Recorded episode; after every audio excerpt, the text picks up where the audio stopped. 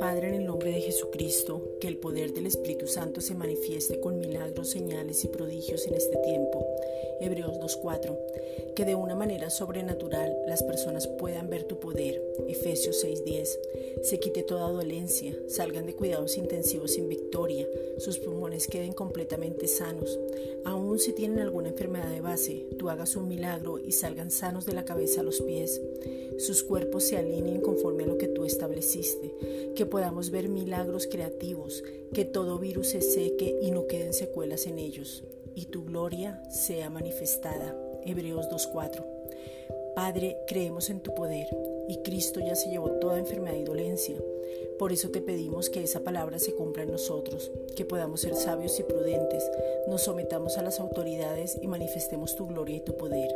Isaías 53, versículos 4 al 5. Padre, gracias porque podemos llevar las cargas los unos de los otros, gozándonos de esa manera y teniendo el privilegio de orar por las necesidades de todos, como lo dice tu palabra. Es por amor que oramos. Gálatas 6.2.